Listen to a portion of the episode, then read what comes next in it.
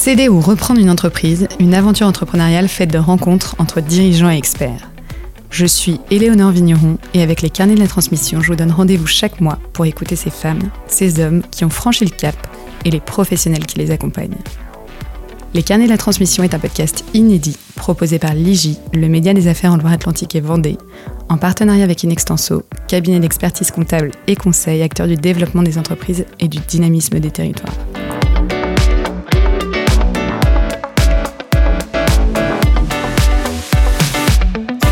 Bienvenue dans ce nouvel épisode des carnets de la transmission. Aujourd'hui, nous nous intéresserons à une histoire qui allie le passé, le présent et l'avenir d'une entreprise familiale bien établie, la reprise de la société Evadea par le petit-fils du fondateur, Guillaume Pazula, qui a eu lieu en 2016. Comment un jeune entrepreneur prend-il les rênes d'une entreprise familiale? Honore-t-il le passé tout en façonnant l'avenir? Pour répondre à ces questions, nous sommes accompagnés de Guillaume et Grégory Gallet, expert comptable chez Inextenso West Atlantic, qui a joué un rôle clé dans cette reprise. Bonjour Guillaume, bonjour Grégory, bienvenue dans ce nouvel épisode des carnets de la transmission. Alors la société Evadea est aujourd'hui un des acteurs incontestés de la production et de l'approvisionnement en fertilisants et substrats de cultures de haute performance comme le terreau et l'engrais. Guillaume, c'est votre grand-père, pépiniériste, qui a fondé l'entreprise en 1972.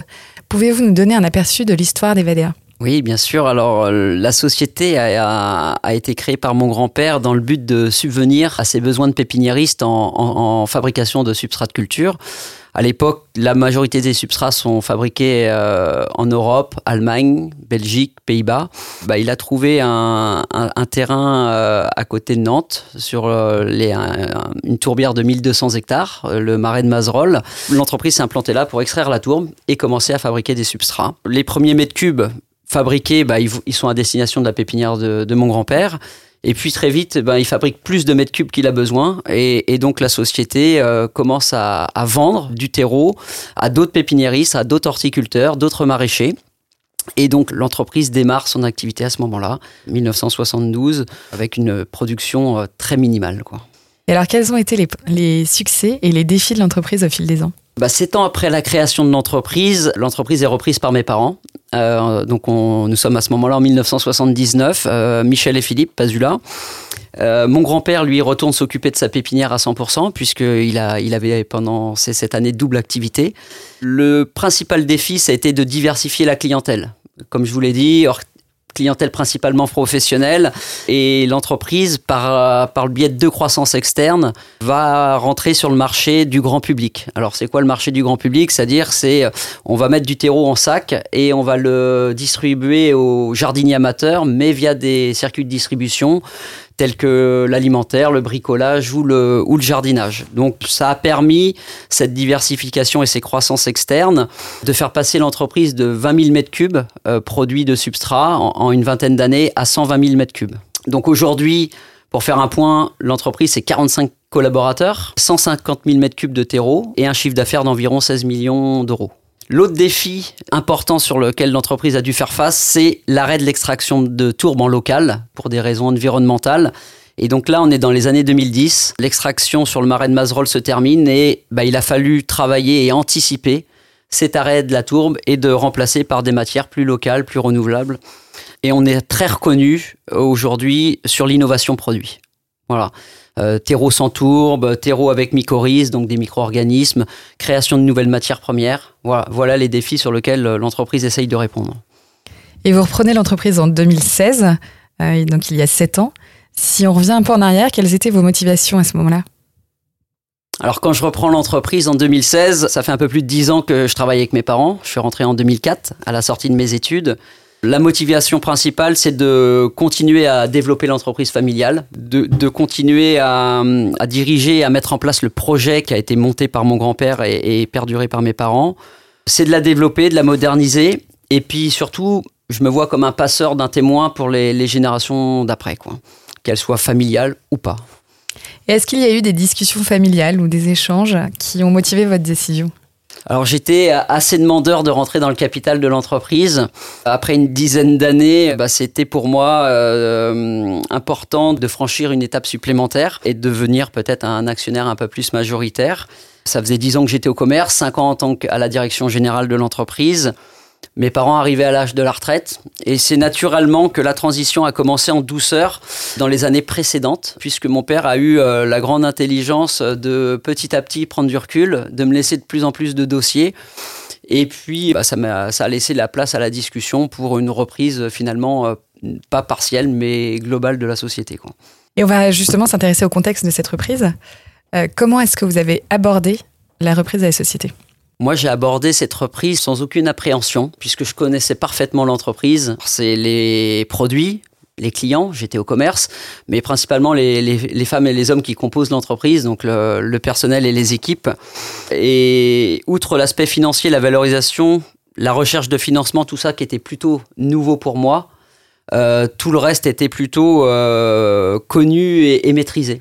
Donc euh, je dirais que moi le point le plus délicat et qui a eu lieu après la reprise, ça a été de retrouver mes marques tout seul. Alors que pendant dix ans, on a été entre guillemets au pilotage de l'entreprise à trois. Et ça, ça, ça a impliqué de répartir les tâches, de déléguer, de faire monter en compétence les collaborateurs. Et ça a été le, changement peut-être le, plus brutal et, sur lequel il a fallu que je mette un peu plus d'énergie. Alors Grégory, vous avez accompagné Guillaume dans ce processus. Oui. Est-ce que vous pourriez nous expliquer plus concrètement quel a été votre rôle dans cette opération? Euh, C'est une opération de, transmission euh, qui s'est étalée hein, sur, sur plusieurs années. Hein, évidemment, une opération, euh, notamment dans le cadre familial, se déroule sur une échelle de temps beaucoup plus longue qu'une opération, par exemple, de reprise, hein, qui, qui, peut très bien se réaliser en 9 à 12 mois. une opération de transmission familiale, ça s'accompagne et ça se prépare. Et cette transition, finalement, cette transmission générationnelle, elle a été euh, anticipée. Euh, il y a eu un plan, effectivement, qui a été mis en œuvre de manière concertée sur l'évolution euh, des fonctions au sein de l'entreprise et notamment le partage de la direction et la montée en puissance de Guillaume dans l'organisation. Et puis après, euh, dans le cadre du processus de reprise, bah, il y a toute la partie, on va dire, un peu plus euh, juridique avec la création d'une société qui porte le rachat. Euh, et puis la gestion du financement, du business plan, et puis de la valorisation de l'entreprise. Et quels critères financiers ont été pris en compte lors de cette évaluation? Toute évaluation, elle est spécifique hein, à, la, à, la, à, la, société concernée. Dans le cas d'Evadea, on a, a une société industrielle qui a un patrimoine euh, immobilier important, du patrimoine mobilier aussi, avec des, machines, des, des chaînes euh, industrielles qui, qui, euh, ont une valorisation importante. Et puis, on a également la prise en compte de la capacité de l'entreprise à générer de la trésorerie aussi pour plusieurs choses, pour pouvoir continuer à investir, pour pouvoir rembourser ses engagements euh, actuels, donc euh, notamment tous les emprunts qui avaient pu être contractés pour euh, justement investir dans les outils de production. Et puis bah, la trésorerie qui reste également pour payer une dette liée au, rachat de la société. Sachant que dans une évaluation, dans une transmission familiale, il faut que l'évaluation soit juste. C'est là la, délicatesse du sujet, puisqu'en fait, il faut, on est dans le cadre familial, donc le prix euh, qui, qui, auquel on aboutit dans le cadre des travaux d'évaluation doit permettre euh, bah, aux cédants d'avoir de, le sentiment d'avoir valorisé leur travail. Et dans le cadre de transmission familiale, le, sujet de la valorisation est très important. Y a-t-il eu des éléments financiers spécifiques qui avaient été identifiés comme des points forts ou alors des défis? Ouais, Je pense que le défi majeur, euh, c'est surtout d'allier justement euh, la politique d'investissement, la stratégie qui est mise en œuvre, l'ambition de la nouvelle génération avec, euh, la, avec euh, bah, la dette, actuelle hein, qui, qui, du coup a financé les investissements passés, prévoir les investissements futurs tout en ayant à rembourser la dette liée au rachat. Guillaume, lorsque vous rachetez la société à vos parents, celle-ci réalisait un chiffre d'affaires de 11 millions d'euros. Quelle était votre vision pour l'avenir d'Evadea bah, Ma vision était, euh, était assez claire. J'avais en tête, quand j'ai commencé à parler à mes parents du, rachat, ce que j'imaginais pour euh, le futur de la société, c'était d'en faire une entreprise moderne et surtout incontournable, incontournable sur le marché, sur notre marché. Euh, c'est-à-dire dans son approche client, dans la perception que les clients avaient, pouvaient avoir de nos produits en termes de qualité et surtout dans son outil de travail. Je voulais en faire un, un outil industriel très performant et digitalisé ce qui nous permettait de devenir incontournable sur le, sur le marché des substrats de culture. Et alors, est-ce qu'il y a eu une différence entre la vision que vous aviez de l'entreprise en la reprenant et la réalité? Ben non, assez peu en fait. Et je pense que c'est la force de reprendre une entreprise euh, dans laquelle on évolue depuis de nombreuses années. C'est qu'on euh, est tellement intégré dedans, imprégné, qu'il euh, y a eu assez peu de différence finalement après. Euh, la principale différence, je pense que c'est la charge mentale et les responsabilités supplémentaires qu'on prend. Mine de rien, on se met automatiquement un peu de pression vis-à-vis de la dette qu'on a levée pour rembourser la société et puis le projet, la vision qu'on a de, développer en même temps, en même temps la société. Le, le, but étant de faire du mieux, mais j'ai envie de dire le moins d'erreurs possible dans l'intérêt de la société et des équipes. Est-ce que vous pourriez nous décrire les changements majeurs que vous avez opérés en 2016 dans la stratégie commerciale, il y a eu assez peu de changements, puisqu'il y a des choses qui avaient été entamées depuis de nombreuses années avec les croissances externes pour aller sur le marché amateur. Donc ça a été de continuer à essayer de, développer cette partie-là, une partie sur laquelle qui nous permettait d'avancer et de prendre des parts de marché assez vite. Donc, euh, on a déroulé le plan qui avait été mis en route. D'un point de vue commercial, par contre, euh, le métier historique avait été mis un peu de côté les substrats auprès des professionnels. Et donc c'est un des volets euh, que j'ai souhaité remettre en avant et essayer d'être plus présent sur ce marché, de réinvestir dans, dans les outils pour revenir sur ce marché qui était vraiment euh, le savoir-faire historique de la société. Donc d'un point de vue commercial, c'est surtout sur cet aspect-là. Et par contre, il y a eu un très gros volet euh, industriel, puisque pour devenir une entreprise moderne, digitalisée, eh ben, il y avait quand même un gros, gros travail à faire. Et là, j'ai engagé un plan que j'avais imaginé 2017-2022 euh, euh, d'investissement et qui a plutôt commencé 2018-2019 euh, et puis qui va se terminer l'année prochaine, fin 2024. Donc c'est un gros plan d'investissement puisque pour une entreprise qui fait 16 millions d'euros de chiffre d'affaires, là on, a fait un plan d'investissement d'environ 10 millions d'euros.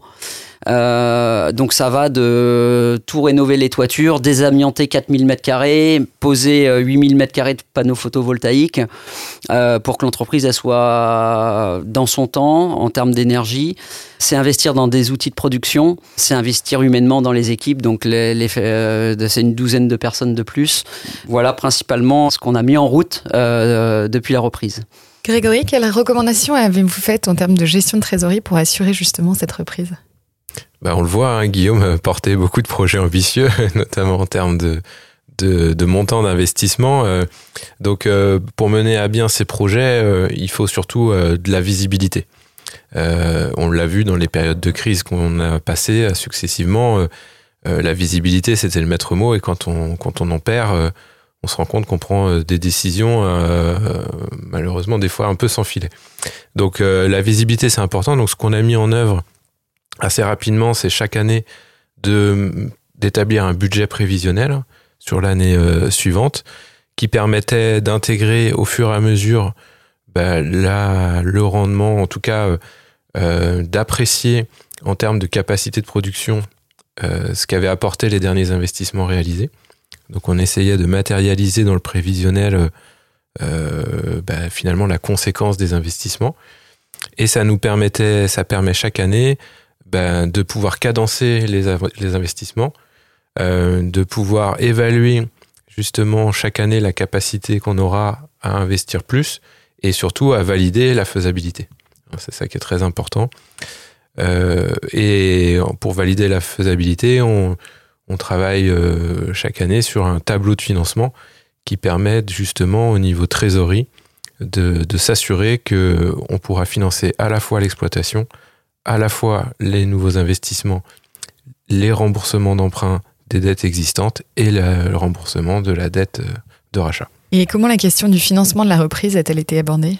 Alors le financement de la reprise, euh, ce sont principalement euh, les, banques qui connaissaient l'entreprise qui ont été sollicitées. je pense que dans une logique où on lève des fonds pour financer le rachat d'une société, il est important que les parties prenantes, donc les, partenaires bancaires, euh, puissent également avoir, euh, être sollicités et avoir un intérêt dans les dettes nécessaires pour l'exploitation. Parce qu'elles savent très bien que on les implique un peu plus finalement. Elles savent qu'il faut qu'elles viennent aussi financer l'exploitation pour permettre l'investissement, pour permettre de générer euh, des, revenus qui vont servir justement à rembourser l'emprunt qui est en haut. Donc euh, de pouvoir avoir les mêmes acteurs à la fois dans l'exploitation et à la fois dans la société de rachat, c'est pour moi euh, une condition clé de la réussite du financement. Alors Guillaume, vous parliez tout à l'heure de hum, recrutement. Je me demandais, pour mettre en place cette feuille de route ambitieuse, comment est-ce que vous êtes appuyé sur justement les forces en place dans l'entreprise? L'entreprise, elle est aujourd'hui constituée de collaborateurs qui sont, euh, qui sont fidèles, puisque euh, la moyenne, l'ancienneté moyenne aujourd'hui de l'ensemble des salariés, c'est 11 ans. Sur la moitié des effectifs, c'est 16 ans. Et sur les membres du CODIR, c'est 18 ans. Donc euh, aujourd'hui, bah, ces, ces, collaborateurs qui sont fidèles, ils sont motivés à développer l'entreprise. C'est ce qui fait la richesse de progression de l'entreprise, hein, avoir des équipiers qui veulent faire plus et mieux en permanence. Donc c'est des gens qui me suivent euh, dans les projets de développement et, pour avancer. Euh, on peut faire le parallèle avec le monde du sport. Hein. C'est euh, aujourd'hui, bah, plus on s'investit, plus on s'entraîne, et puis bah, plus on réussit et plus on gagne. Et comment les salariés ont réagi à l'annonce de ce plan Ils ont plutôt réagi euh, de façon très, très bonne. Euh, moi, j'ai expliqué euh, concrètement que de vouloir faire plus de volume, de vouloir investir, de vouloir se réendetter, c'était pour pouvoir investir dans des machines industriellement, mais aussi humainement dans les équipes, venir renforcer les équipes ce qui permettait à l'entreprise de passer un cap et en passant ce cap d'assurer une pérennité de l'entreprise puisque on allait peser plus sur le marché vis-à-vis de nos concurrents qui étaient souvent plus gros que nous. L'entreprise elle est aujourd'hui euh, désormais euh, plus grosse donc plus désirable et plus confortable euh, dans le travail quotidien pour les salariés puisqu'on a des outils plus modernes et, plus confortables. Bah, c'est aussi la marque employeur euh, qui permet de faciliter et la fidélisation des, collaborateurs déjà existants, mais aussi pour le, recrutement des, futurs collaborateurs.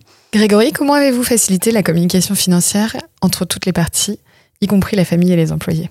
Bah, Guillaume en parlait, il faisait le parallèle avec le, monde du sport, mais c'est vrai que euh, pour pouvoir, euh, pour pouvoir être efficace, pour pouvoir atteindre des objectifs, euh, il, faut que la tactique, il faut que le coach euh, partage la, stratégie.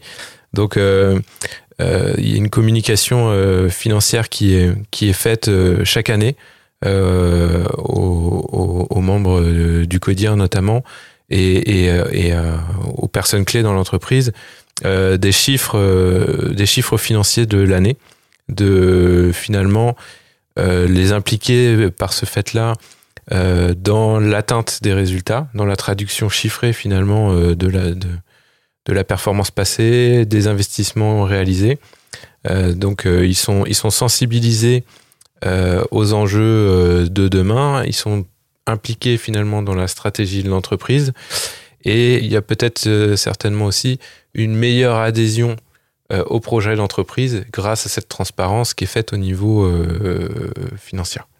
Alors, Aujourd'hui, quels sont les principaux défis auxquels Evadea est confronté Aujourd'hui, mais, hier, déjà, le, marché du jardin sur lequel euh, Evadea intervient, euh, c'est un marché qui est plutôt stable et plutôt mature. Evadea est en progression constante depuis des années, mais par l'acquisition de parts de marché. On a connu pendant les deux années Covid un, un, vrai chamboulement et un vrai bouleversement, puisque euh, les gens étaient confinés, la demande a été très forte. Et euh, l'entreprise a dû répondre à une énorme croissance pendant, pendant ces deux années et sur lequel on a su répondre et, et, et, et on a augmenté notre chiffre d'affaires et, nos parts de marché. Les deux années suivantes, c'est-à-dire 2022 et 2023, aujourd'hui sont, euh, sont un peu plus compliquées avec une baisse de la consommation. Alors il y a, y a, plein, il y a plein de choses qui l'expliquent, l'inflation, la météo parce qu'on est météo dépendant euh, dans le jardin, euh, et puis surtout l'intérêt pour d'autres loisirs. On est, on est un métier de loisir, donc une fois le Covid passé, eh ben les voyages, les week-ends, les, les sorties ont repris un peu le dessus, et, et probablement que le, le, le, jardin qui a eu un pic pendant deux ans a, a une petite régression euh, pendant cette période. Pour autant, moi, je considère que c'est un, ralentissement ponctuel et, dû euh, à cet événement Covid et qu'aujourd'hui, euh, on, a un marché euh, jardin, un marché du verre qui est en plein avenir. Et c'est pour ça qu'on continue à investir. C'est pour ça qu'on continue à faire grandir la société pendant cette période-là parce que parce qu'on la renforce pour qu'elle soit surtout plus forte demain quand il y en aura besoin. Grégory, comment envisagez-vous de soutenir Guillaume dans les prochaines étapes de cette croissance?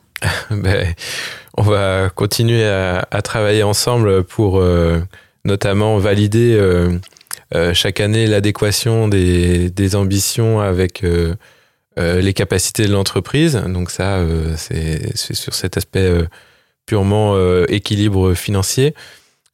après, il y a aussi beaucoup de, de changements majeurs qui vont intervenir ces prochaines années. on, Evadea est déjà engagé en matière de RSE dans, une démarche qui, lui permet justement d'être ancré dans son marché. Et euh, demain, on sait très bien que un certain nombre d'indicateurs euh, RSE devront être communiqués par les entreprises pour justement mesurer l'impact qu'elles ont aussi euh, sur leur environnement. Et ça sera très certainement très différenciant. Donc, euh, pour, accompagner, pour, nous, c'est un enjeu majeur de pouvoir accompagner euh, euh Evadea et, et, nos clients d'une manière générale dans cette mise en place d'une politique RSE euh, claire. Et puis, on a d'autres enjeux importants, technologiques, là d'un point de vue euh, finance, avec notamment et gestion, avec l'arrivée de la facture électronique, hein, qui va chambouler aussi un petit peu les organisations, notamment administratives et financières. Donc, euh, bien entendu, euh, on sera là euh, pour relever ce défi. Pour conclure, quels conseils ou messages souhaiteriez-vous partager aujourd'hui à nos auditeurs? C'est l'histoire de ma famille, mais dans famille, il y a aussi il y a celle du lien de parenté, mais il y a également la famille professionnelle. Et, aujourd'hui, bah, cette famille professionnelle, c'est celle avec qui je passe le plus de temps, 8 à 12 heures par jour. Euh, c'est celle avec qui je tisse beaucoup de liens et c'est celle euh, avec qui euh, je construis l'avenir de la société avec beaucoup de confiance réciproque. Donc faire vivre une entreprise familiale aujourd'hui, c'est bien au-delà du lien de parenté. C'est pour moi, à mon sens, la plus grande réussite, c'est d'arriver à intégrer l'ensemble des collaborateurs dans, dans le projet. Pour ma part, c'est vrai que de pouvoir apporter une contribution à à ces projets entrepreneuriaux, euh, c'est aujourd'hui une grande fierté hein, de, voir justement euh, le parcours qui a été accompli euh, par Evadea. aujourd'hui, la gestion de projet est très importante dans la, conduite et dans la, direction des entreprises.